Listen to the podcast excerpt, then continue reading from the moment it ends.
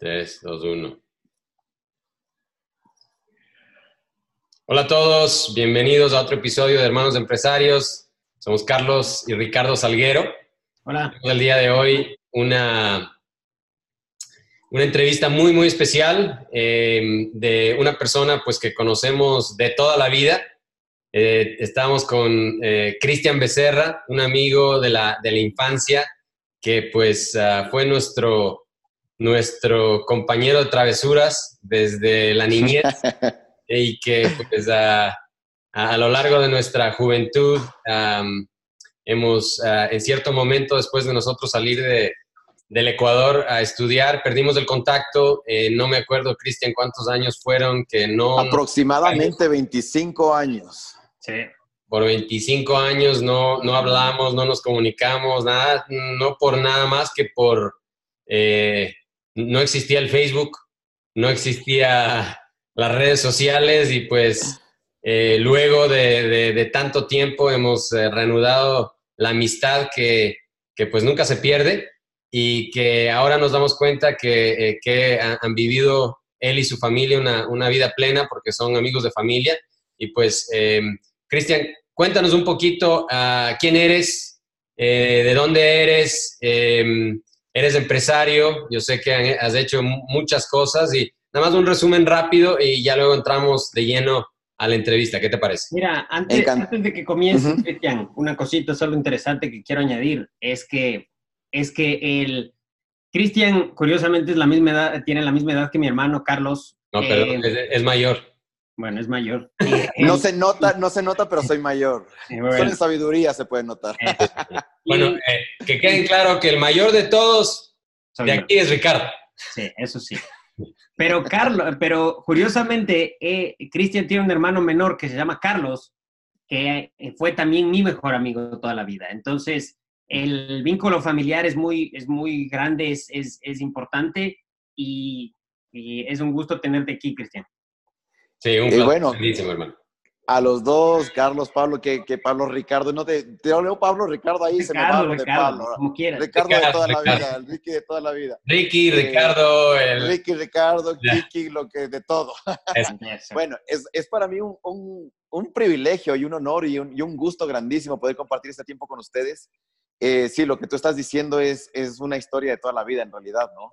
Eh, y tú decías, las, las amistades no se pierden, pero nos, me acuerdo que nos tratábamos como hermanos en aquella época y, y después de pasados 25 años, volvernos a encontrar y, y lo chévere que fue encontrarnos en, en, en, los caminos de Dios y para mí fue eh, ratificar esa hermandad que teníamos. Entonces, súper feliz de que este encuentro se haya dado en nuestras vidas y de poder retomar. Ya qué tiempo, creo que unos cinco años que hemos retomado esta, esta relación, Sí. ¿verdad? De que nos, Sí, sí. Desde que nos reencontramos. Sí, sí. Y bueno, un poco contarles brevemente eh, quién soy. La verdad es que es, es, muy difícil poder definirme quién soy, porque me he dedicado a, a una Cristian, gran cantidad mira, de actividades. Comienza con, con, con tu nombre, eh, de dónde vienes, dónde naciste, este, dónde creciste, uh, rápidamente. Ya después te voy a preguntar algunas cosas que pues eh, te van a desarmar un poco, pero pues... Dale, de una. Ahí, la, la, lo, simple ahorita. Sí. Encantado, soy Cristian Becerra. Eh, soy ingeniero agropecuario de profesión, pero no ejerzo la ingeniería agropecuaria. Ahora me dedico a escribir y a ser pastor de, de una iglesia, de un ministerio internacional también. Eh, nací acá en Quito, Ecuador. Vivo actualmente acá en Quito, Ecuador, aunque ando con las patas que me hierven para irme de arriba abajo, para moverme por, por un montón de partes, llevando el ministerio, llevando muchas actividades que tenemos. Eh, ¿Qué te puedo decir? Un apasionado de, apasionado de la vida, enamorado de mi esposa como, como loco. Tengo ya casi 20 años de casado, pero estoy peor que quinceañera con ella. Y, y, de mis hijos también. Tengo dos hijos, Julián y Maripaz, que, que, que son parte también de, de, todas mis actividades de mi vida. Así que, ¿qué te puedo decir? Nada más, enamorado de la no, vida. Excelente, excelente. Cuéntanos, Cristian, cuéntanos un poquito de tu niñez. ¿Qué, qué tipo de niño fuiste? ¿Qué te acuerdas de, de la niñez? De, ¿En dónde creciste? Cuéntanos un poco más de eso. Bueno, crecí en Quito, eh, en un barrio bastante, bastante singular, porque en aquella época, ustedes recordarán, era, era una época muy sana. Era una época en la que las travesuras estaban en, en, en treparnos herramientas, en, en lanzar pelotas, de pronto en romper por ahí la teja del vecino con un balonazo de fútbol. Eh, era una época bastante linda, bastante sana. Me dediqué mucho al deporte a partir de, a partir de los 11 años de edad. Empecé a dedicarme de una manera eh, impresionante al deporte, porque entrenaba cuatro horas diarias y competía todos los fines de semana. Entonces me dediqué al tenis y, y dejé el tenis, que era una gran pasión, por otra gran pasión que era el fútbol. Cuando empecé a jugar eh, semiprofesionalmente en la liga, hasta que tuve que elegir entre los estudios o el deporte y pues en esa época el deporte acá en Ecuador no era bien pagado, por lo tanto decidí los estudios. Ya, y ahora, me, me, dediqué a eso. La, la, liga, la liga de Quito, ¿verdad? Sí, claro. Pero para, para aclarar para, para, la audiencia, porque nos escucha gente de todo el mundo, la liga de Quito es el mejor equipo del Ecuador y posiblemente de Sudamérica, entonces nada más queríamos aclarar eso. Sí, sí, sí, sí. El, el, el único no equipo ecuatoriano mucho. que tiene títulos internacionales, estrellitas doradas y nada, o sea, hay, hay gente que no le va a gustar mucho, mucho eso, pero pueden comentar y podemos discutir en, en los Bueno, lo que pasa es que hay verdades, hay verdades que incomodan. Esta es una de las verdades que puede incomodar a todo el mundo. Ya. Ahora, eh, mira, cuéntanos un poco. Yo sé que ya en tu, en tu vida adulta has sido empresario. ¿Tuviste alguna experiencia de niño, de adolescente, en donde viste esos pininos, esos principios de, de, de, de emprender, de vender, de comprar, de, hacer empresa. Cuéntanos eso. Definitivamente, sabes que eh, mis padres eran profesores de profesores, maestros, maestros de colegio. Específicamente mi papá era maestro de colegio y él se dedicaba a um, tiempo completo a dar sus clases en, en, en, el colegio en el que tenía que dar clases. Y luego tenía unos eh, tenía unos trabajos un poquito más de, corporativos, pero que tenían que ver con el Estado, o sea, y con, y con eh, instituciones internacionales educativas. Pero eso no le daba rédito de ninguna forma. Yo veía mucho sacrificio y, y, muy poco rédito. Y no fue hasta cuando yo descubrí la actividad que verdaderamente estaba dando rédito en mi casa, que era eh, el hecho de que mi papá era un escritor. Entonces mi papá escribía libros para colegios y esa empresa que él eh, emprendía le daba muchísimo más dinero y mucha más satisfacción de lo que le estaba dando, sobre todo satisfacción y realización de lo que estaba recibiendo como maestro. Entonces, él cumplía por una manera, digamos así, vocacional con su labor de, de maestro y de profesor, pero como empresario, como escritor, esa era la actividad que verdaderamente nos sostenía, que nos tenía muy cómodos, muy tranquilos.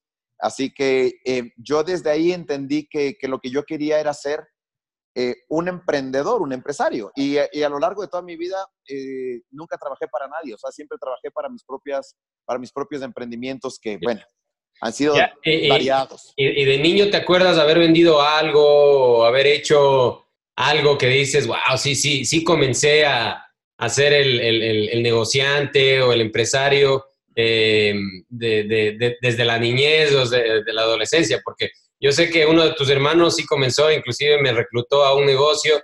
Exactamente, fue por ahí, fue por ahí donde se movió la cosa. Cuando, cuando él también, yo tendría, me acuerdo, no sé, se le alrededor de unos 15 años, 16 años por ahí, que, que también fui reclutado para, para esas redes. Y empecé en ese momento a, a darme cuenta de dos cosas. Primero, de que yo podía era, tener... Era el, el, negocio, el negocio de Herbalife, ¿verdad? Herbalife. Yeah. sí. Entonces, eh, empecé a trabajar con eso eh, pero muy poco, ¿sabes? Que fue bastante interesante porque yo era, yo era estudiante y en, ese tiempo eh, yo era apasionado, ya me acuerdo, eran más o menos 16, 17 años, porque yo era un apasionado por los caballos yo tenía un caballo acá en, en Calderón y me encantaba venir acá y me encantaba gastarme el dinero en, en mi caballo, en aperos para el caballo, en nuevos sombreros, nuevas botas, nuevas, porque era mi pasión en ese instante.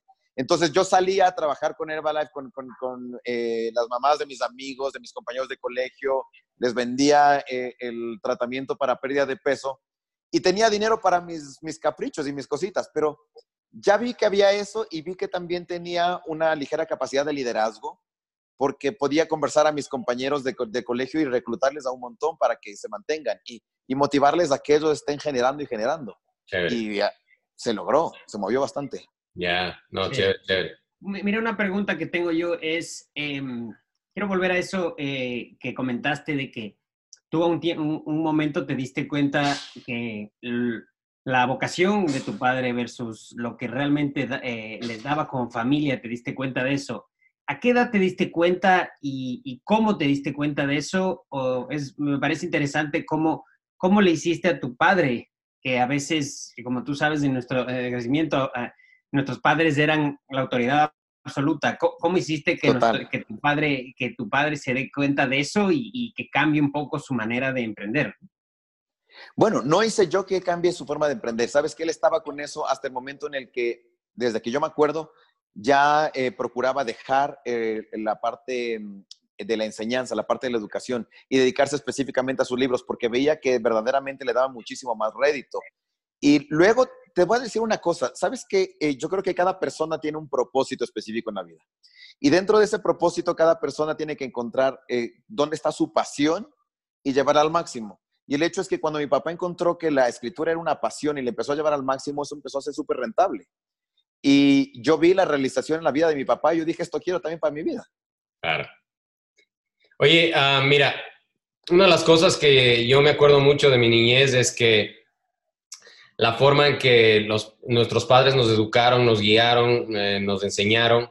Eh, me acuerdo que Ricardo y yo trabajamos con mi papá en la, en la, en la imprenta desde muy pequeños y pues eso, eso nos dio cierta, cierta, ciertos principios y ciertos fundamentos, yo creo, de, empresarios.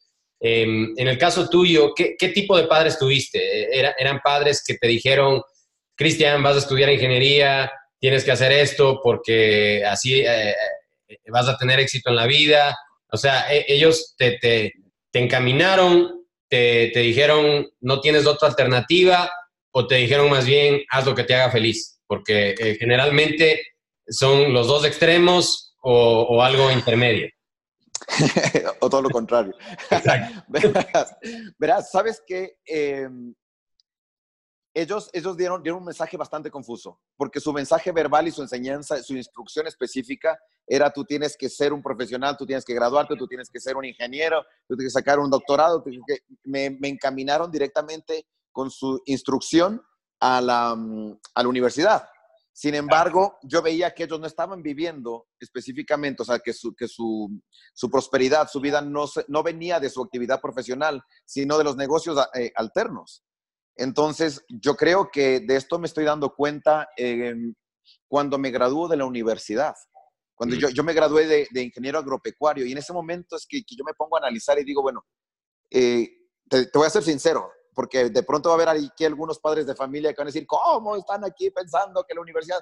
Yo me di cuenta que la universidad para mí fue eh, un error, mm. que realmente yo tenía que haberme orientado de otra forma en, la formación de mi vida, porque yo a partir de los, de los 18, 19 años, eh, descubrí que estaba para escribir y para, y, para, y para motivar a las personas. Y empecé a, a, no sé si trabajar, al comienzo no era un trabajo, al comienzo yo lo hacía solamente por, por buena gente, empecé a, dar charlas de motivación y de superación personal y empecé a escribir acerca de esto. Eh, tuve testimonios de personas que fueron transformadas por lo que yo enseñaba.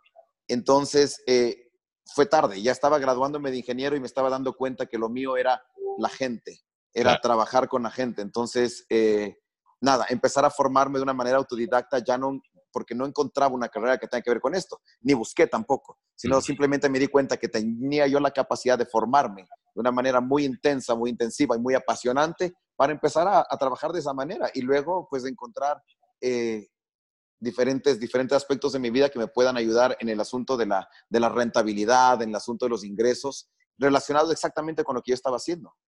Una cosa que tú dices que es súper interesante es esto de, tus, de, del mensaje, mensaje confuso de, de, que te dieron tus padres. Y eso, eso es algo que los tres, como somos padres de familia, no nos damos cuenta hasta que, hasta que ya tenemos nuestros hijos, ¿no? Que, que, que el, el, el, viejo conocido dicho, haz lo que, haz lo, haz lo que digo, no lo que hago, ¿no? Y, y esa, y esa parte, eh, cometemos mucho ese error que nosotros queremos eh, empujarles a nuestros niños, pero a la final ellos van a hacer lo que nosotros hacemos como ejemplo.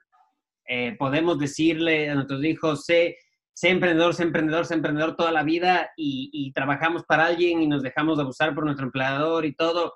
obviamente no estamos dando ese mensaje como tú, como tú estás diciendo. Entonces, la, la, universidad es, es excelente, es una, una excelente manera. Yo creo que es una excelente herramienta para, ciertos, para ciertas carreras específicas. Sí. Y todos los que estamos aquí somos graduados de la universidad, pero lo, lo curioso es que ninguno de los tres eh, ejercemos ni hacemos lo que, lo que, lo que estudiamos, ¿no? Y, y, Exacto. y los tres somos emprendedores, los tres hemos salido, hemos salido, podido salir adelante, tenemos unas buenas familias, pero no haciendo lo que, lo que, lo que tal vez en un momento lo hicimos por, por querer satisfacer a nuestros padres o nosotros mismos pensamos que eso nos iba a dar, pero, pero a la final los tres yo creo que tuvimos tenido la valentía de, seguir nuestro camino, ¿no?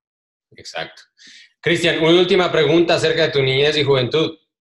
¿Qué tipo de niño eras? ¿Eras, eh, eras el mejor estudiante, siempre siguiendo las reglas, eh, todo perfecto o, algo diferente? Y cuéntanos un momento en donde tus papás tuvieron que echar disciplina y cómo lo hicieron. oh, este, ok. Este, bueno, verás, yo creo que mi vida se divide en dos partes, tres partes, tres partes, en, en, mi infancia, quiero decir, mi infancia y juventud temprana. La primera parte yo creo que era un muchacho bastante obediente, bastante, bastante centrado con respecto a las, a las instrucciones de mi casa. Eh, traviesito como, como ustedes. Bueno, no tanto como el, como el Ricardo, sí, sí, no, no, tanto como, como el Ricardo, pero, pero normal, yo diría que bastante, bastante estándar en ese aspecto. Luego, en mi época de deportista, yo fui bastante radical en cuanto a, a mi disciplina, a mi, a mi entrenamiento, a, a, mi pasión, que en ese momento era el deporte. Pero luego, cuando yo dejo el deporte, eh, yo me, me, desvío un poco de las, cosas, de las cosas normales y empiezo a tener una vida bastante desordenada. Eh, una vida no, no al extremo, no, no, no estoy hablando de, de, vicios, no estoy hablando de esas cosas, pero, pero sí un, un, descuido y un sinsentido único. O sea, sin encontrarle razón para las cosas, sino simplemente ver si es que por ahí conseguí una enamorada o, o, ver si es que por ahí podía salir a bailar a cada rato y salir a farrear si es posible tres, cuatro veces por semana o lo que sea posible. Entonces, no encontrarle ningún sentido ni ningún valor a nada de las cosas, sino vivir el día. ¿Esto era qué, a qué edad más o menos? Yo calculo que alrededor de los 17 años, 16, ya, ya. 17, 18 años, sí. Ya, ya, porque, mira, yo sé que ahora eres pastor y tienes una imagen que preservar, pero acuérdate, esto es el pasado, entonces no importa. Sí, sí, sí. Um, sí o sea, entonces, sí. Eh, eh, eh, mujeriego, ¿sí? A esa edad. Yo sí me acuerdo de eso. Yo sí, sí, sí, sí, definitivamente, definitivamente. Esa. Y claro, ahora ya conociendo, conociendo la psicología detrás de todo eso, pues evidentemente se debía un montón de inseguridades propias. Ya, Excelente. Perfecto. ¿Y la disciplina? Ahí, esa, esa, esa parte de la pregunta te olvidaste. Ah, es que una vez me escapé de mi casa para irme a farrear. Y me fui ¿Ah? de noche y me fui de farra, pero me, me, me, me, crucé el cerramiento de mi casa, me lancé. ¿Por atrás? por delante. Ah, ya. Porque en ese momento mi dormitorio estaba en la parte frontal, en un balcón, y para mí era fácil eh, saltarme por ahí porque no quería hacer bulla de nada. Yeah. Y me acuerdo, regresé a mi casa alrededor de las, ah, sería alrededor de las 4 de la mañana, 5 de la mañana, por ahí. Y yo me estaba trepando nuevamente ese herramienta para entrar calladito a mi casa y mi mamá me esperaba en el balcón de mi cuarto así, ¿no?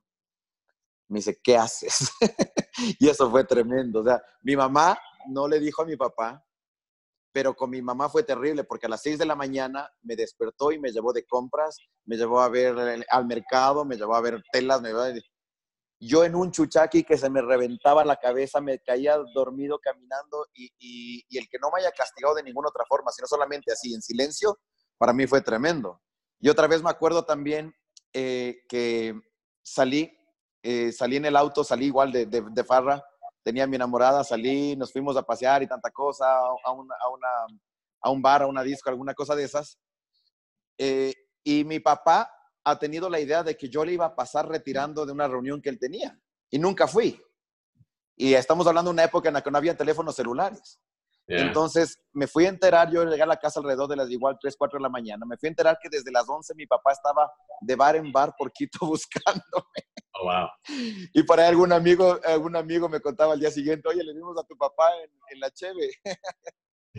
Claro, ahí es, ahí es, mejor ya no, y, un pasaje de avión y irse del país. ¿Y qué pasó al día, qué pasó al día siguiente? Cuando ya te vio. Eh, Ay, Dios mío. Bueno, fue, fue tremendo. Me quitó el carro por un tiempo. Eh, no, mi papá no era de agresión, no, era de darme correazos. Ah, de chiquito me acuerdo que sí me daba unos cuantos correazos. Esta vez no. Yo creo que ya estaba grandecito como para que me dé correazos, pero sí tengo la sanción moral en la cabeza todavía grabada. o sea, sí sé que le fallé y eso me dolió a mí. Ya, perfecto. Pues bien, ahora entramos ahora sí de lleno a la parte empresarial. Cuéntanos, Cristian, ¿cuál fue tu primera empresa? Tu primera verdadera empresa, negocio, cómo comenzó, em, cómo te fue, este, fue un éxito, fue un fracaso, qué pasó, qué lecciones aprendiste. Cuéntanos acerca de eso. Bueno, mi primera empresa no era una empresa eh, que estaba programada para ser muy rentable como tal.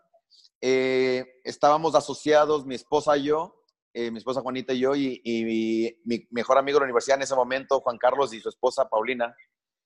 Y éramos, eh, coincidíamos en este punto de que nos encantaba la capacitación, nos encantaba la, em, la motivación personal. Entonces, eh, formamos una empresa y empezamos a dictar charlas de motivación a estudiantes, a jóvenes en colegios y en empresas. Entonces, eh, fue fabuloso. No era, no, era, no era un asunto que lo hacíamos por rentabilidad. Cobrábamos lo mínimo necesario solamente como para, ¿qué te digo? Para justificar, para justificar el hecho de que nos hayamos movido. Ya. ¿Entiendes? Para que no haya sido una, una, una pérdida mientras tanto. Pro bono, más o menos. Sí, exactamente. Pero claro, en cuanto a la pasión y a la satisfacción que nosotros recibíamos por, por todo esto, eh, estábamos extremadamente felices.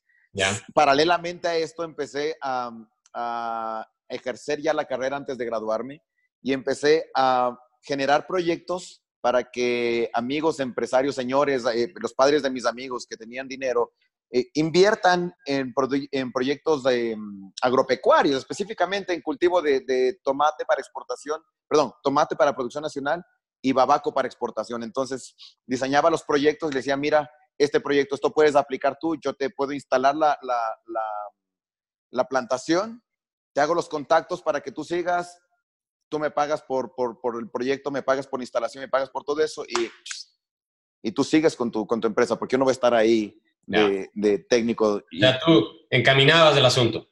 Sí, o sea, dejaba, dejaba, les, les presentaba el proyecto, ellos invertían, yo les instalaba y ellos tenían que seguir. Ya. Con mi asesoría.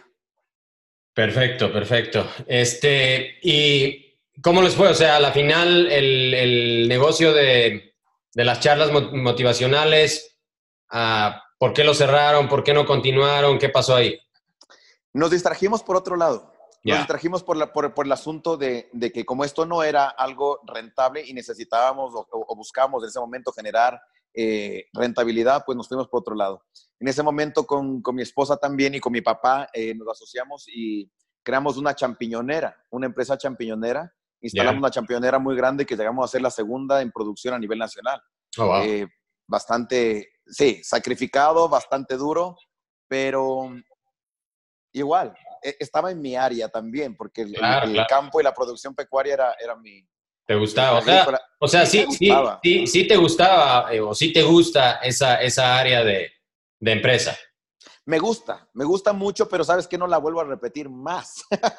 ¿Por qué? ¿Por qué? ¿Qué, pasa? Eh, verás, eh, específicamente, específicamente en el asunto de los, de los champiñones. Eh, porque por el lado de, de, ganadería o por el lado em, agrícola, mm, no, no, no tendría ningún problema. El asunto con los champiñones es que es bastante estresante y bastante cansado, porque se trata de un cultivo que es grande, es grande como, como una plantación, es una cosa grande, pero es tan delicado como un laboratorio. Mm. Entonces, si, si en el cultivo tú tienes una producción grande y entró una partícula de polvo que contenía una espora de hongo, que tú no lo puedes ver, el rato menos pensado, eso creció y se dañó toda una producción. Entonces, era bastante estresante, bastante de cuidado. Estaba muy bien, estaba produciendo muy bien hasta que eh, tuvimos que, cerrar por causa de la dolarización. Ya. Entonces, acá en el Ecuador. Cuéntanos acerca de eso específicamente, el fracaso de ese negocio, cómo se vino abajo, por qué se vino abajo, qué sentiste en ese momento, eh, sentiste impotencia, sentiste tristeza, eh, qué sé yo, eh, rabia. eso es importante. cuéntanos, estaban O sea, comenzaron el negocio, el negocio les iba súper bien, crecieron hasta ser la segunda eh, compañía de, hongos, de champiñones del, Ecuador y estaban en, el punto más alto, básicamente, ¿no? Y, y, viene un cambio que por lo que veo fue fuera de su control y, y se viene todo abajo. Entonces, cuéntanos, ¿qué sentiste? ¿Piensas que podrías haber eh, hecho algo para evitar la, la caída? Eh, un poco más, ábrenos, ábrenos tu corazón. Eh, y, yo sé que a veces regresar a los momentos dolorosos y, a los fracasos duele, pero yo creo que esto es muy importante para los empresarios que han tenido un fracaso o que a lo mejor en su, en su travesía, en su, en su viaje sobre los negocios que van a emprender o que ya emprendieron, necesitan saber y necesitan sentir eso para, para saber cómo eh, ¿Qué es lo que sentiste y luego cómo te recuperaste? Yo creo que, estamos dirigiendo la conversación a la pepita de oro, verás. Una cosita eh, pequeña antes de que sigas, hermanos, es expliquemos cinco segundos la dolarización, porque a nuestra audiencia no sabe lo que es eso, ¿no es cierto? Por supuesto. Sí, por eso, eso, es parte de lo que, de lo que Chris creo que va a hablar. Sí, sí, exactamente. Exactamente. Y, tiene, que ver, tiene que ver con el inicio de esto y todo lo que pasa, justamente como tú decías, Carlos, eh, lo que pasa dentro de mi corazón ¿Y qué, qué sucede a partir de esto? Eh, resulta que en ese momento estamos hablando de eh, el año 2000, inicios del año 2000. Ecuador tenía la moneda eh, que era el sucre, y el sucre era una moneda demasiado débil. Es decir, cada vez que nosotros salíamos, ustedes recordarán, que íbamos a comprar algo en el supermercado o en la tienda, teníamos que preguntar cuánto cuesta. Si ibas a, a preguntar por una Coca-Cola, tú llegabas por una Coca-Cola y tenías, ¿a cómo está la Coca-Cola? ¿Cuánto cuesta la Coca-Cola? ¿Por qué? Porque el precio de esta semana no era el mismo la semana pasada porque se devaluaba tanto la moneda ecuatoriana que, variaba el precio de una semana a otra y era impresionante. Entonces, la economía yo creo que sí necesitaba a nivel nacional un ajuste drástico. Eh, el gobierno en ese momento, eh, si no me equivoco, era de Yamil Maguaz, él tomó la decisión de que el, Ecuador renuncie a la moneda eh, propia, a tener una moneda propia, que le permitía cada rato estar revalorizando la moneda en comparación con el dólar. Y eso generaba unas variaciones tremendas en, el costo de la vida y, el, precio de las cosas acá en el Ecuador. Y adoptar la moneda estadounidense, adoptar el dólar como moneda nacional a pesar de que no sea la moneda ecuatoriana, pero es la moneda, era la moneda a partir de ese momento fue la moneda eh, nacional. ¿Cuál fue el punto? Hasta ahora. ¿Cuál fue el punto grave? Eh, fue muy beneficioso para la economía general, totalmente beneficioso, porque a partir de que hemos tenido dolarización, hemos tenido estabilidad, se ha podido como economía ecuatoriana tener más certeza para poder invertir, para poder planificar, para poder ahorrar, para poder gastar, para poder comprar. O sea, tú ya puedes eh, tener una certeza no como era antes. Sin embargo, ciertos, ciertos eh, sectores de la economía nacional iban a ser tremendamente golpeados. Sobre todo los que tenían una relación con la falta de cultura, es decir, con personas que no tenían mayor preparación como para asimilar la dolarización como tal.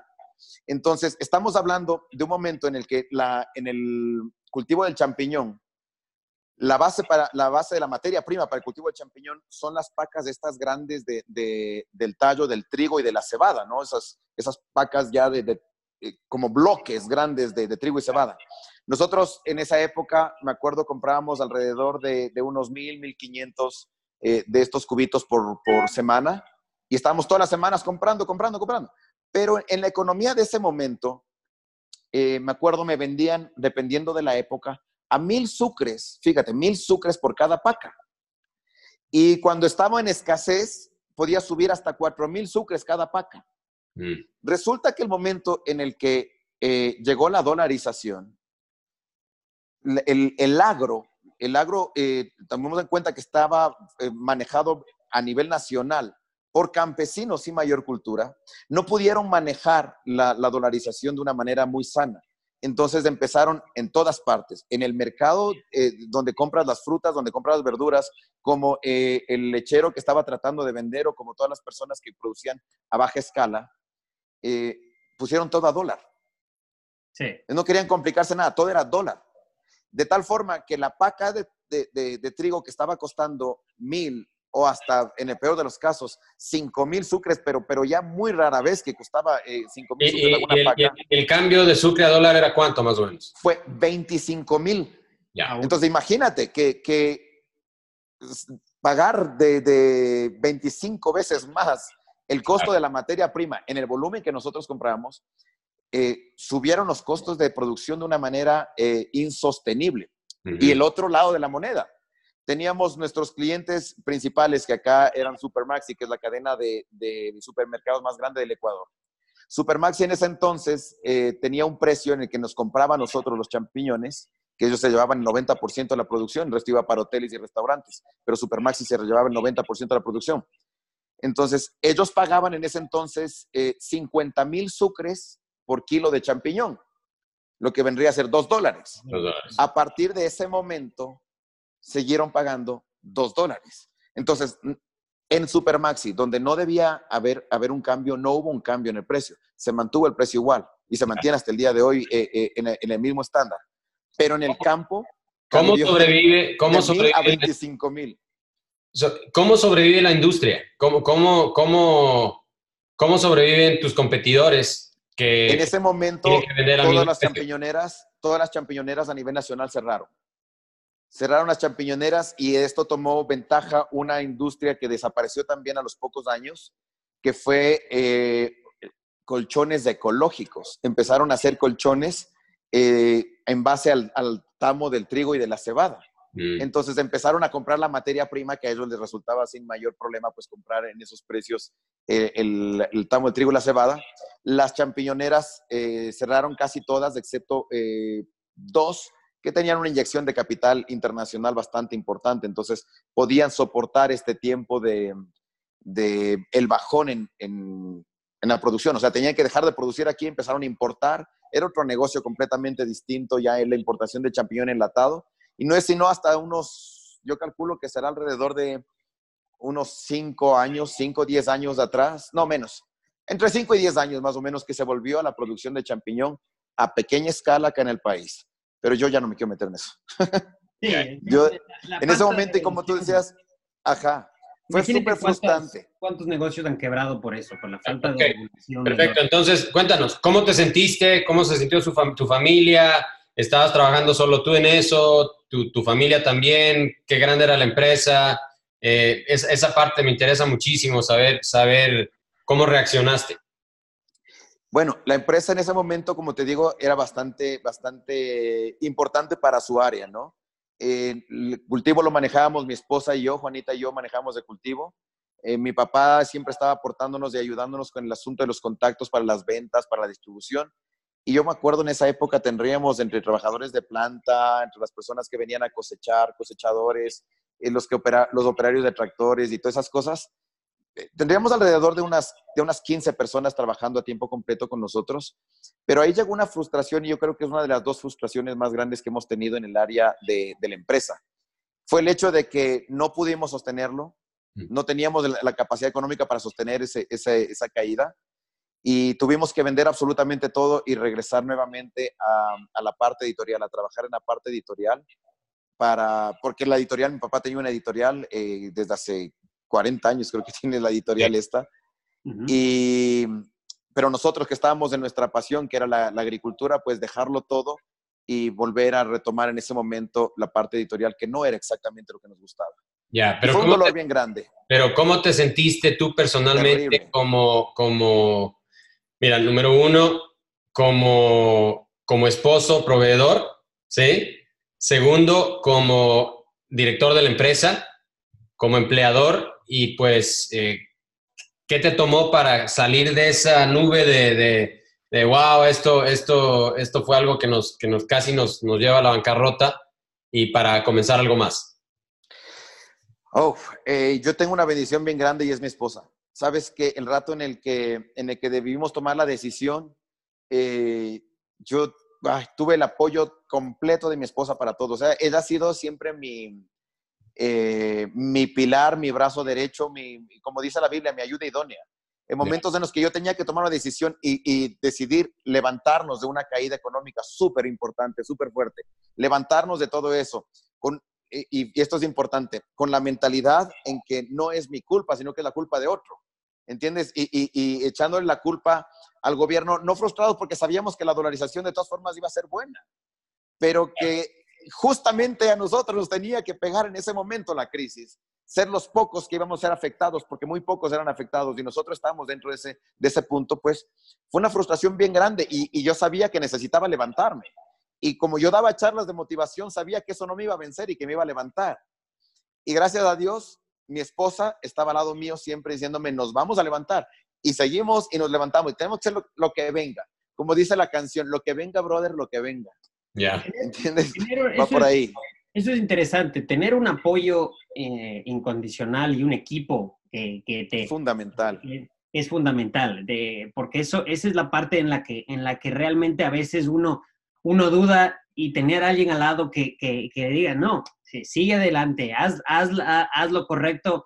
A veces, a veces, así mismo como tenemos buenas influencias, también tenemos malas, ¿no? Y, y tenemos que basarnos en nuestra, en nuestra formación, en, en, lo que, en lo que sabemos que es lo correcto para seguir adelante, porque así mismo tú tienes la, la, suerte de que, de, que, de que tu esposa te apoya, todos, yo creo que todos los tres tenemos esa, esa gran suerte, pero hay gente que no uh. goza con esa suerte de, su familia, de sus papás, de sus, de, sus, de sus mujeres, en la que le dicen más bien, no, ya te metiste, ahora le das hasta, hasta, hasta pase lo que pase. Ya, o ya gastamos, ya hiciste, ya tienes que hacerlo. Entonces, ese, ese, ese equipo y ese apoyo es, es importantísimo, yo creo. O, o, que te haga sentir culpable, ¿no? Que te diga, te dije, ¿por qué te arriesgaste? ¿Por qué?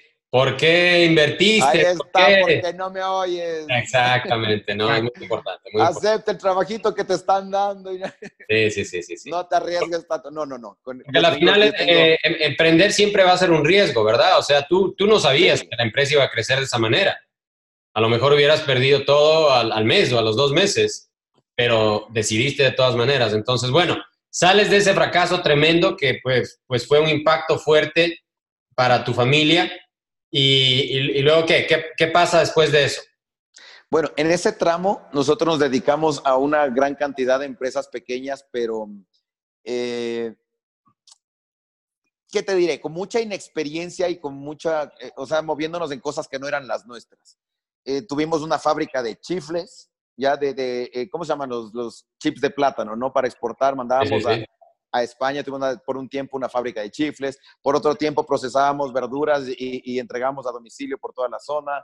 Este, llegamos hasta criar chanchos con Juanita. o sea, empezamos, emprendimos en algunas cosas pequeñas tratando de ubicarnos, de encontrar exactamente dónde estaba nuestro próximo paso. Nunca nos quedamos quietos, nunca nos quedamos quietos, siempre estuvimos haciendo alguna cosa u otra.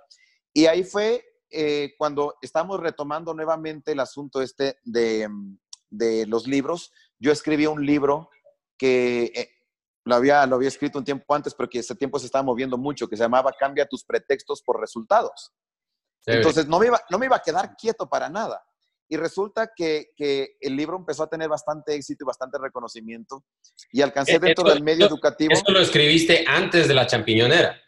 Eso lo escribí antes de la champiñonera. Ya, entonces no, no tenías chance de... Oh, no, perdón, perdón. Simultáneo. Ok. Paralelo. Ya, ya, ya. Pero bueno, cuando ya todo se vino abajo, pues ya tenías el, libro enfrente a ti y no, no tuviste chance de, de, tener pretextos para seguir adelante. No tenía, no podía, no podía negarme a mí mismo. no tenía ya excusas ni nada de eso. Así que, que empieza a irme súper bien con este asunto como escritor. Empiezo a manejar la editorial de mi papá. Mi papá ya, ya solamente se dedicaba a, a, seguir actualizando sus textos, pero con mi esposa nos dedicamos a manejar la editorial y empezamos a, a tener un éxito rotundo. Ahí es, eh, claro, nosotros construimos nuestra casa, teníamos nuestros carros, teníamos una, una buena posición. Y cuando estamos en esa posición viene eh, la, la, segunda oleada de esas, de esas cosas que, que nos desviaron.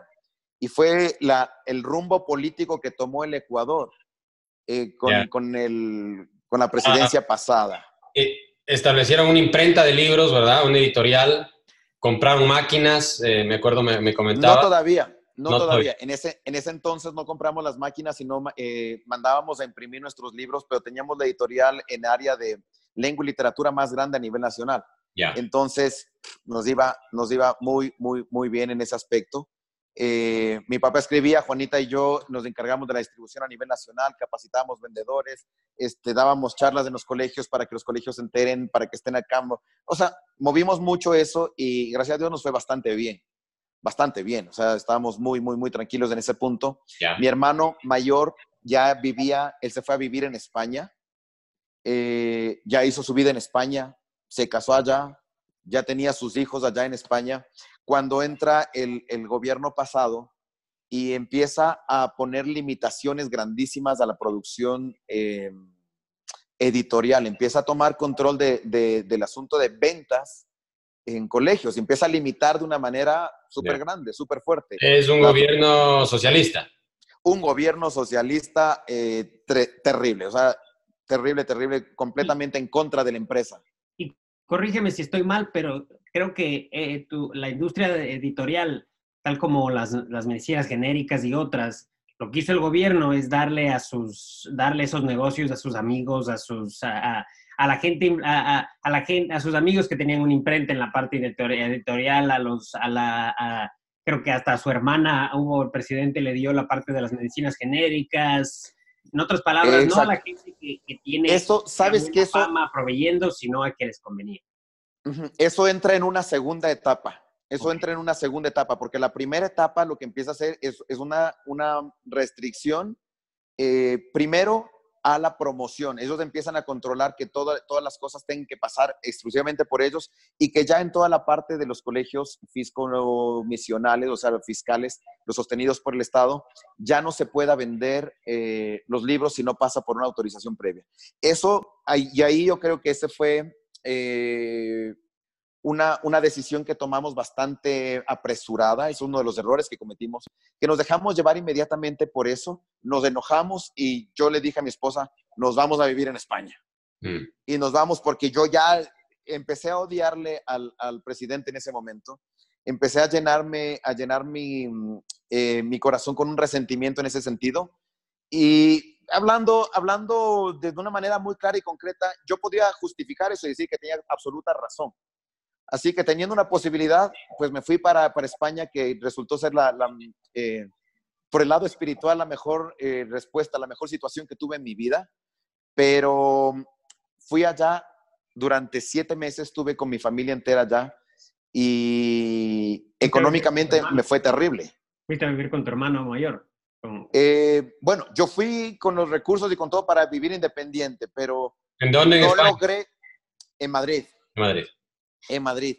Y no logré, tuve, tuve eh, mala fortuna, vamos a decirlo por ese lado, porque cuando yo llegué allá, llegué como ilegal, con toda mi familia, gracias a Dios, eh, pero llegué como ilegal en ese momento, si es que un ilegal estaba trabajando y la policía de migración encontraba, o migración encontraba una persona ilegal trabajando, tenía una multa de 6 mil euros. 6 mil euros era absurdo, o sea, no era ningún problema pagar 6 mil euros. Entonces, no había problema, los empleadores se arriesgaban y tomaban eh, personas que estén dentro de, que estén ilegales, pero les tomaban. A la semana de llegar a España, a la semana de llegar a España y tenía una entrevista con un trabajo fenomenal y era puesto que, deseado y tanta cosa. Eh, a la semana de llegar a España, el nuevo presidente, en ese momento Zapatero, allá en España, eh, promueve una ley, se aprueba la ley inmediatamente y la multa pasa de 6 mil a 60 mil euros. Nadie contrataba. Entonces yo me quedé en esa posición de, de tratar de sostenerme de otra forma económicamente y no me fue bien, me fue bastante mal. Y, esto fue después del auge eh, que hubo del Ecuador, o sea, ya existía la visa de trabajo, porque un tiempo, por muchos años, eh, hubo un éxodo gigantesco de ecuatorianos a España porque no se necesitaba visa, pero de lo que te entiendo, esto ya fue cuando, después de eso, cuando ya se Cuando era necesaria, era necesaria la visa, exactamente. Entonces, claro, eh, el, el, boom se inició a partir del 97, 98, la, la, migración que se fue para España. En el 2000 fue una locura la migración para España. Yo fui en el 2007 a, a España, ya las reglas habían cambiado. Ya. Wow. Entonces, pasa esto en España, no les va bien, están ahí por siete meses, me imagino los, los niños en ese entonces chiquitos, ¿verdad? ¿qué, ¿qué, pasa? Sí, sí, sí, Maripaz, Maripaz con un año de edad cumplió dos allá, Julián de cuatro a cinco. Y en ese momento yo tengo el, golpe más, más lindo de mi vida, pues eso digo, esto fue la cosa más dura, irme para allá, pero también fue la bendición más grande, porque fue allá donde conocí a Cristo.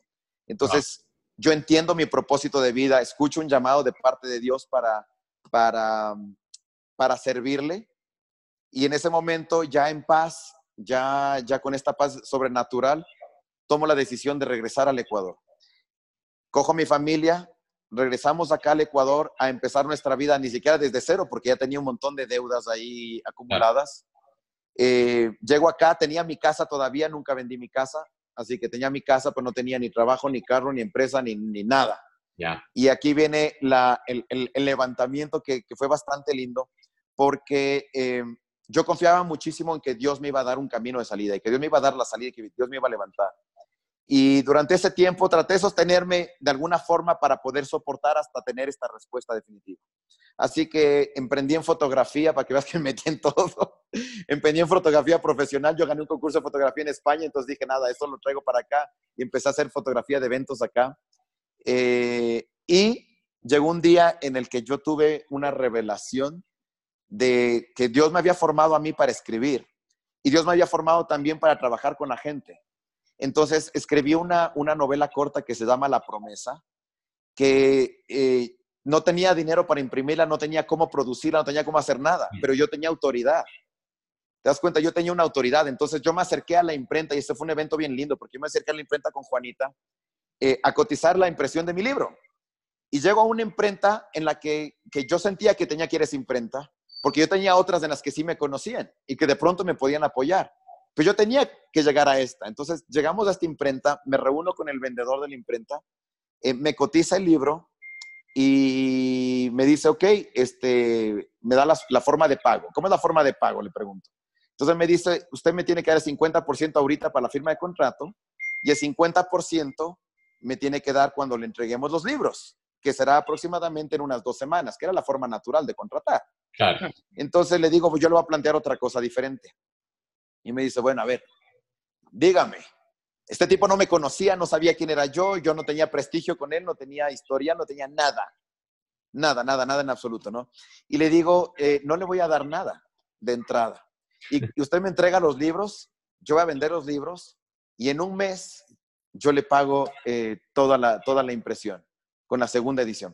Este tipo se quedó así como que, Muchas gracias, ahí está la puerta. Exactamente, se rió, te digo, me está tomando el pelo, porque aparte de eso, vender los libros en un mes era totalmente absurdo. O sea, normalmente acá se toma, para, y para una novela en Ecuador, en un país que lee menos del 0.1%, eh, menos. No tenía ni pies, no tenía ni pies ni cabeza. Entonces el tipo me dice, me dice, no, no, no, no, no, así no.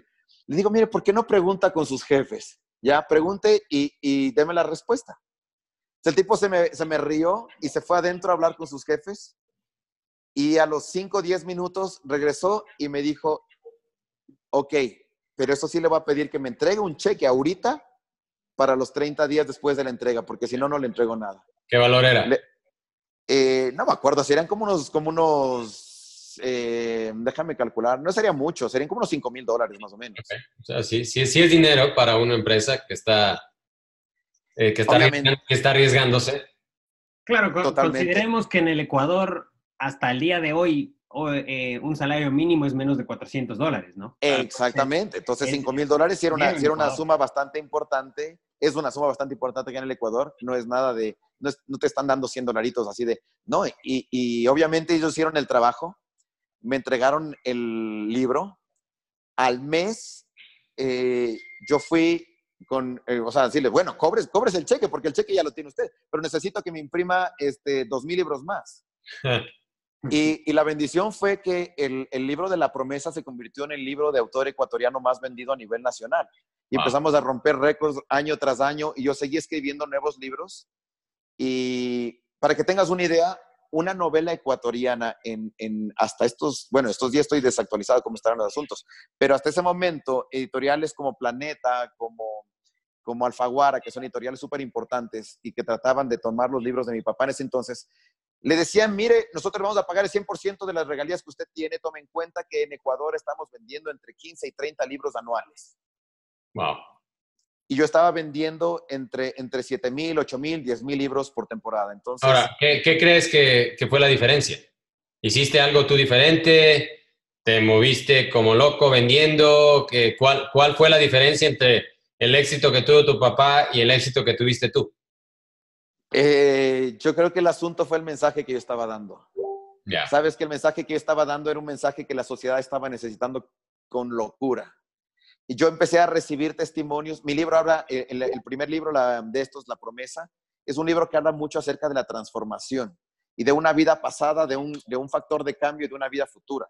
Entonces, eh, el personaje, son dos personajes que se mueven, pero cuando yo daba las conferencias acerca de mi libro, les explicaba que el personaje uno era mi pasado y el personaje dos era mi presente. Entonces, esa, esa, ese mensaje de, de esperanzador de transformación, de regresar a las raíces del corazón, de regresar a, vivir a través de los principios espirituales profundos, del perdón, del amor, de, la solidaridad, todo ese tipo de cosas, empezó a cambiar la vida de la gente. Entonces la gente empezó a recomendar el libro. Ya, ya, ya. Y yo empecé a recibir testimonios de personas que, habían cambiado sus vidas, de, personas que sabían eh, que estaban al borde del, suicidio y que, y que después de pasar por esto, pues decidieron que iban a transformar su vida. Entonces, fíjate qué, qué, motivación tan, tan grande para poder continuar, ¿no? Ahora, mira, va a haber gente ahorita que escuchando esto va a querer comprar el libro y va a querer leerlo. ¿Dónde lo compran? ¿Cómo lo, lo, lo, cómo lo pueden encontrar? Van a tener que esperarme un, un, par de semanas para terminar de subirlo a Amazon, porque lo ah. tenía ya en español y en inglés, pero no lo, no lo he subido. Tengo que disciplinarme y subirlo. Ok, ya, ya. Apúrale. En, en, este episodio, ya cuando esté disponible, ahí ponemos en los, comentarios el link para que, para que la gente lo pueda ver. Hay que hacerlo, sí, sí, sí, hay que hacerlo. Definitivo. Voy, a eh, disciplinarme en eso. No, y te digo, eh, por mi parte, voy a ser el primero que lo compre, así que eh, envíanos el, el enlace tan, tan pronto esté ahí para no solamente leerlo, sino promoverlo. Excelente, chéverísimo, les va a encantar. Les va a encantar porque fue verdaderamente transformacional. Tienes éxito como, como escritor, comienzas a, salir adelante. ¿Esto fue en qué año? Esto es a partir del año 2008.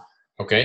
Del 2008. Perfecto. ¿Y de ahí qué pasa en, el interstanto? Cuéntanos un poquito qué, qué pasó. Eh, ¿Seguiste escribiendo? Eh, eh, ¿Todo fue viento en popa o cómo fue la cosa? Sí, excelente. Fue, fue un tiempo de crecimiento fabuloso. Seguí escribiendo, seguí produciendo más libros, seguí dictando conferencias en todos los colegios porque ya, ya me convertí en cierta forma en una, una celebridad en el área educativa. Entonces, la noticia se regó, llegué a dar conferencias con coliseos llenos.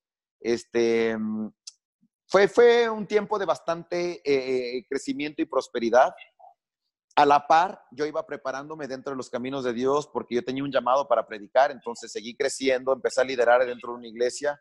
Eh, llegó un punto en el que eh, tuvimos el llamado para iniciar una, obra nueva acá en Calderón, donde vivo, eh, al norte de Quito, de la capital del Ecuador, y todo iba de maravilla, de maravilla. Entonces, tan bien estaba el asunto que con mi papá decidimos asociarnos nuevamente y e invertir, hacer un, crédito eh, bastante grande acá para el Ecuador, vamos a hablar un crédito de cerca de medio millón de dólares, que para el Ecuador es medio loco, eh, para comprar nosotros la maquinaria, la imprenta de libros, una imprenta muy grande en la que podamos nosotros producir nuestros propios libros, ya porque teníamos un mercado listo, hambriento por nuestros libros y que estaba tomándolo y, y estaba todo enrumbado, y empezar de esta manera a producir nuestros propios libros y producir para otros autores también que necesitaban apoyo y obviamente seguir creciendo. Y empezamos y arrancamos con, con bastante esfuerzo y sacrificio, arrancamos y ahí viene eh, el, el, último de los puntos que, que, verdaderamente nos, nos,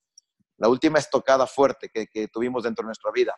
El hecho de que ya estábamos eh, pagando nosotros esta gran deuda que teníamos y estamos pagando con total tranquilidad, con, eh, estábamos muy bien en ese aspecto, y este, este, ¿te acuerdas, Ricardo, que yo te dije que fue en dos etapas? ¿no? Te dije, la primera etapa fue un, momento en el que ellos estaban eh, tratando de organizar a su manera y con su ideología eh, las publicaciones editoriales educativas. Llega la segunda etapa en que la corrupción fue abismal. en que eh, ya no se podía hacer nada si no era específicamente a través de ellos. Ellos eran los únicos capaces de imprimir. Imagínate que el gobierno, eh, viendo que el área eh, editorial era un área próspera, lo que hizo fue incautar máquinas de, empresas para tener sus propias imprentas. ¿Ya? Y producir el gobierno los libros para la competencia. El gobierno era la competencia del pueblo. Claro. ¿Con qué ventaja? Que el gobierno podía decidir qué se vendía y qué no. Y, de los otros decidió que no se venda absolutamente nada. Claro. Entonces, de un día para otro, nosotros nos quedamos con, con una bodega enorme, enorme, enorme, con cientos de miles de dólares en producción, prohibidos de vender, produciendo, produjimos para muchos autores que también se quedaron con sus libros y que no nos pudieron pagar porque nunca vendieron sus libros, y con una maquinaria obsoleta porque ya no se podía utilizar. Entonces, nuevamente yo llego al punto de la frustración. el crédito. Aparte tenía que pagar el crédito, evidentemente, aparte de eso tenía que pagar el crédito. Y cuando nosotros empezamos a jugar con las reglas del, del gobierno en ese momento, dijimos, bueno, si el gobierno está tratando de, de coger escritores eh, para ellos producir los libros y ellos vender los libros, vamos a darles el mejor material posible porque tenemos el mejor material en el área. Cuando nosotros les entregamos el mejor material posible, y no quiero, no sé si debemos, eh, no sé si, si, sería punto de tocar un poquito el asunto político. Voy a, procurar no tocarlo más bien para no, para no moverme. Podemos hacerlo en otro episodio. En otro rato. El, el, el, hecho es que nos vemos acosados por, por la corrupción y desplazados porque no estábamos dentro de, dentro de este, de este orden. Del, círculo de... Del círculo, exactamente. ya. Nuevamente tenemos que vender propiedades, nuevamente tenemos que deshacernos de una gran cantidad de cosas para poder sobrevivir y quedar con deuda todavía. ¿Entiendes? Entonces, eh, volvemos a reiniciar una vida muy por debajo, o sea, súper endeudados. Ahora, eh, el asunto es eh, yo te decía, estamos entrando en el asunto de la pepita de oro. Sabes que eh, yo creo que tengo eh, desde cierto punto una, una mm, validez para enojarme. ¿Entiendes? Porque si tú te das cuenta dentro de mi historia, he vivido tres eventos que no eran responsabilidad mía. Yo podía decir, no es mi responsabilidad. Ya fue culpa de la dolarización, fue culpa del gobierno socialista, yo fui una víctima y yo podría verdaderamente eh, justificar lo sucedido desde un enfoque eh, derrotista y desde un enfoque em, en el que no hay responsabilidad mía y soy una víctima. Pero si yo tuviera esa, esa perspectiva dentro de mi vida y yo me viera a mí mismo como una víctima de circunstancias ajenas, ¿ya? Se me acabó la vida completamente. Claro. Entonces, mira, Cris, de estos tres eventos de fracaso, ¿Qué lecciones, qué lecciones sacaste y que estás ahora aplicando en tus proyectos y en tus empresas nuevas? Eh, lo primero es perdonar. Lo mm. primero es perdonar, liberarme de corazón. Te juro que, y no fue hace mucho que, me reuní con mi esposa y con mis hijos, dijimos, miren, tenemos, me doy cuenta que tenemos resentimiento con las, con las políticas, con los políticos, con las cosas estas. No podemos vivir así. Aquí o perdonamos o seguimos amargados toda la vida. Y lo primero que hicimos fue perdonar y, sentirnos libres nuevamente. Y lo segundo es saber que eh, cada día es una nueva oportunidad. Que yo tengo mañana una nueva oportunidad y el día de hoy tengo una nueva oportunidad y esta oportunidad voy a hacer lo mismo que, que, que he hecho todo en mi pasado. Tengo a mi esposa al lado, tengo a mi familia al lado y no nos derrota nada ni nadie. Si tenemos que empezar eh, pasito a pasito, dolarito a dolarito, pues empezamos pasito a pasito y empezamos con paciencia a no cometer los errores que cometimos. Yo te dije que fue un error eh, bastante grave desde el punto de vista financiero, el abandonar el Ecuador y salir corriendo con un enojo a, España. Ese fue un error personal. Eh, desde ese punto, porque tuvo otro propósito espiritual mucho más grande. Pero desde ese punto fue un error. No volver a cometer el error del, apresuramiento. tomar las cosas con calma tomar, tomar decisiones pensadas, saber que, ha habido un precio que pagar y pagar el precio que se debe pagar para ir eh, renaciendo. Y yo creo que lo más importante es no dejarme ganar por la ansiedad, sino tener eh, bien presente que hay una pasión dentro de mi vida. ¿Ya? Y que la pasión que yo tengo, yo la puedo llevar al máximo nivel y eso evidentemente va a ser rentable. Sí, algo que te oigo también es tu deseo de, de, bueno, no deseo, sino la, la, el saber adaptarse. No, no, no importa lo que lo, eh, la situación, a veces con nuestro control, a veces fuera de nuestro control, saber adaptarse y saber aprender, porque obviamente eh, yo, yo veo que tú te has cambiado diferentes emprendimientos, siempre teniendo el emprendimiento y el, y el bienestar de tu familia adelante, pero eh, no es lo mismo, no es lo mismo cultivar hongos que criar chanchos. O, eh, no. no. no, no, nada, no se parece en nada una cosa con respecto a la otra. Exacto, no, no es lo mismo manejar una editorial que escribir. Eh, son cosas relacionadas. Totalmente diferentes. Pero no son, no son, no es que tú entraste a escribir diciendo, yo estudié literatura, soy escritor, tengo toda experiencia, va a ser lo fácil, sino intentaste diferentes cosas y obviamente aprendiste y, unas, unas todo, es un aprendizaje a la final. Exactamente, todo, todo, todo, cada paso que hemos dado ha requerido primero de una etapa de formación, una etapa de formación y, y, aprender a no, no, cometer los mismos errores. O sea, otra cosa que es bien importante es, saber reconocer que no lo sé y que alguien más sabe y, y hay gente que está lista para apoyarte. Pedir ayuda. Hay gente que está lista para aconsejarte. Así es. Sí, y, el, el, el, ese también, el tener la, la, la, el ser, el tener la, la, mm, ahí está la palabra en inglés, es el humble. Eh, o sea, el, el, el, tener la, la, gana de decir no puedo. Y eso, eso pasa, pasa mucho, es muy común, especialmente cuando somos adultos. Como ustedes saben, los niños, los niños dicen todo el rato, no sé, no puedo, no hago pero con nosotros como adultos muchas veces nos quedamos en un, en un sitio trabados, en un trabajo, en una manera por, por no, no poder decir, ayúdame, no, no, no puedo, no sé. Tremendo orgullo, ¿no? E, y ese ego a veces nos, nos, nos, literal nos pone una pared propia que no nos deja, no nos deja progresar. Sí, ser, ser humilde, pedir ayuda, no dejar de aprender, porque eso es lo que yo veo que tú hiciste. Seguiste aprendiendo, seguiste renovándote, seguiste actualizando. Rediseñando, rediseñando la vida. No, inclusive te digo, eh, eh, tus hijos son increíbles personas. Eh, Julián, tremendo, ya vamos a tener la oportunidad de entrevistarle a él también en este canal. a sus ah, cortos, ¿qué tiene? ¿15, 16 años?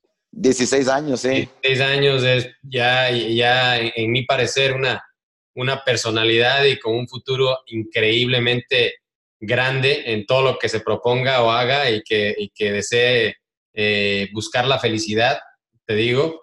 Y pues em, estamos súper contentos, Cristian, de, poder tenerte aquí en, el, episodio. para, para cerrar ya, cuéntame, para todos aquellos que están escuchándonos, que tuvieron eh, el tiempo y, están escuchando esto por primera o segunda vez, eh, ¿qué, les aconsejas tú para, para, para emprender, para, ah, para su, su, travesía empresarial? Em, dales uno o dos consejos que les pueda servir para, para seguir, eh, no darse por vencidos y continuar. Wow, dos me limitas mucho. Yo sé que tienes 20, pero... pero voy, a darte, a darte, a darte dos. Fíjate, yo creo, dos. Que, yo creo que lo más importante, yo creo que para, para, ah, para poner lo que creo yo que es lo más trascendental que yo pueda compartir. Número uno es que la Biblia dice que, que Dios pone en ti tanto el, el, deseo por hacer algo, el gusto por hacer algo, como la capacidad para hacerlo. Entonces, eh, que todos estamos diseñados con un propósito original. El, creador de la silla hizo la silla para que la gente se siente. Si lo utilizas de mesa, se salió del propósito, no es para eso. Entonces, una persona, yo creo que todo el mundo debe vivir su pasión. Y, todo emprendimiento tiene que ser apasionante, porque cuando te apasiona, verdaderamente, cuando es, te llena de, pasión, eso se contagia y eso, y es lo que va a hacer que se riegue. Porque yo creo que, que emocionalmente se tiene que hacer esta conexión de visiones, ¿entiendes? Entonces, lo primero es entender cuál es tu pasión y, darle con gusto, porque ahí inclusive ya no es carga, ya no es trabajo, sino es una alegría hacerlo todos los días. Entonces, lo primero yo creo que es la pasión y lo segundo es la persistencia.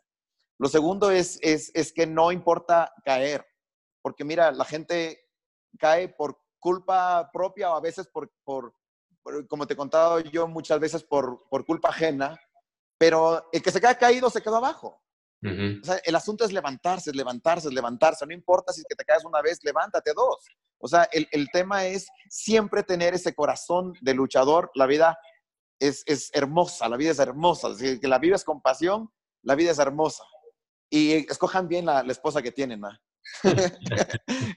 que los solteros escojan bien, porque sí, sería ideal tener una esposa como la ese, mía. Ese fue, ese fue, el, ese fue la yapa, el, el pilón. el, 2.5. Miren, para, para despedirnos, yo creo que ahí acabas de, de, poner un tema súper importante y yo creo que nuestra audiencia va a tener preguntas al respecto en el futuro. Eh, y no sé qué opinan, yo, yo pienso que eh, deberíamos tener un episodio tal vez no tan largo, eh, eh, después corto sobre esto, que es el, el, el, poder identificar y encontrar tu pasión, porque eso va a pasar mucho con, con nuestra audiencia en la que, ok, perfecto, Cristian encontró su pasión increíble, pero ¿cómo? ¿Cómo? ¿Cómo lo encuentra? Entonces yo diría que hagamos otro episodio en el que hablas mucho, un poco más eh, específicamente, Cristian, cómo encontraste a Dios en España, cómo, cómo encontraste tu propósito. Y esa, esa parte yo creo que mucha gente necesita ayuda eh, buscando y encontrando ese propósito. Así es. Sí, definitivamente así es. Muy, muy de acuerdo. Perfecto. Entonces ya está la invitación para el, para el siguiente episodio. Te agradecemos de todo corazón, Cristian, por haber compartido con nosotros, por abrir tu corazón, por por compartir tu experiencia, tu sabiduría, tu conocimiento. Yo creo que hay mucho más material que cubrir y pues eh, vamos a tenerte no solo una vez, sino muchas veces más aquí en el, en el canal de Hermanos Empresarios. Estamos muy agradecidos. Encantado. Un abrazo fuerte. Ricky, unas últimas palabras, tú también. Sí, Cristian, te, agradecemos mucho, la verdad, la verdad, tu, tu, tu, punto de vista y realmente tu perseverancia es, es algo que la gente va, va a darse cuenta mucho. Yo, yo, por más de que te conozco toda la vida, la verdad, la mitad de, de tu, de tu historia no me la sabía. Ni, yo, eh, ni yo tampoco. Entonces, la verdad, súper, súper bien. Eh, siempre te, te, deseamos lo mejor. Nuestra amistad va a durar eh, toda nuestra vida Definitivamente. Y, haremos otros episodios eh, yéndonos un poco más adentro de eh, varios temas que, topamos hoy que, que yo creo que a la gente le va a interesar. Excelente. Gracias a todos, amigos que nos están escuchando. Un placer grandísimo. Suscríbanse a nuestro canal, a nuestro podcast, a todos los medios sociales. Síganos, denle like, clic, suscríbanse y pues compartan con personas que estén necesitadas de un mensaje para aumentar su éxito. Un abrazo a todos. Un abrazo. Bendiciones. Chao, chao.